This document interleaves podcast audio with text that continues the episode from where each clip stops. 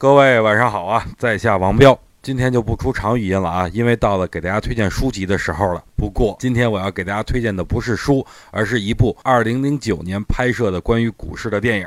我觉得这部作品啊，仅次于《华尔街》。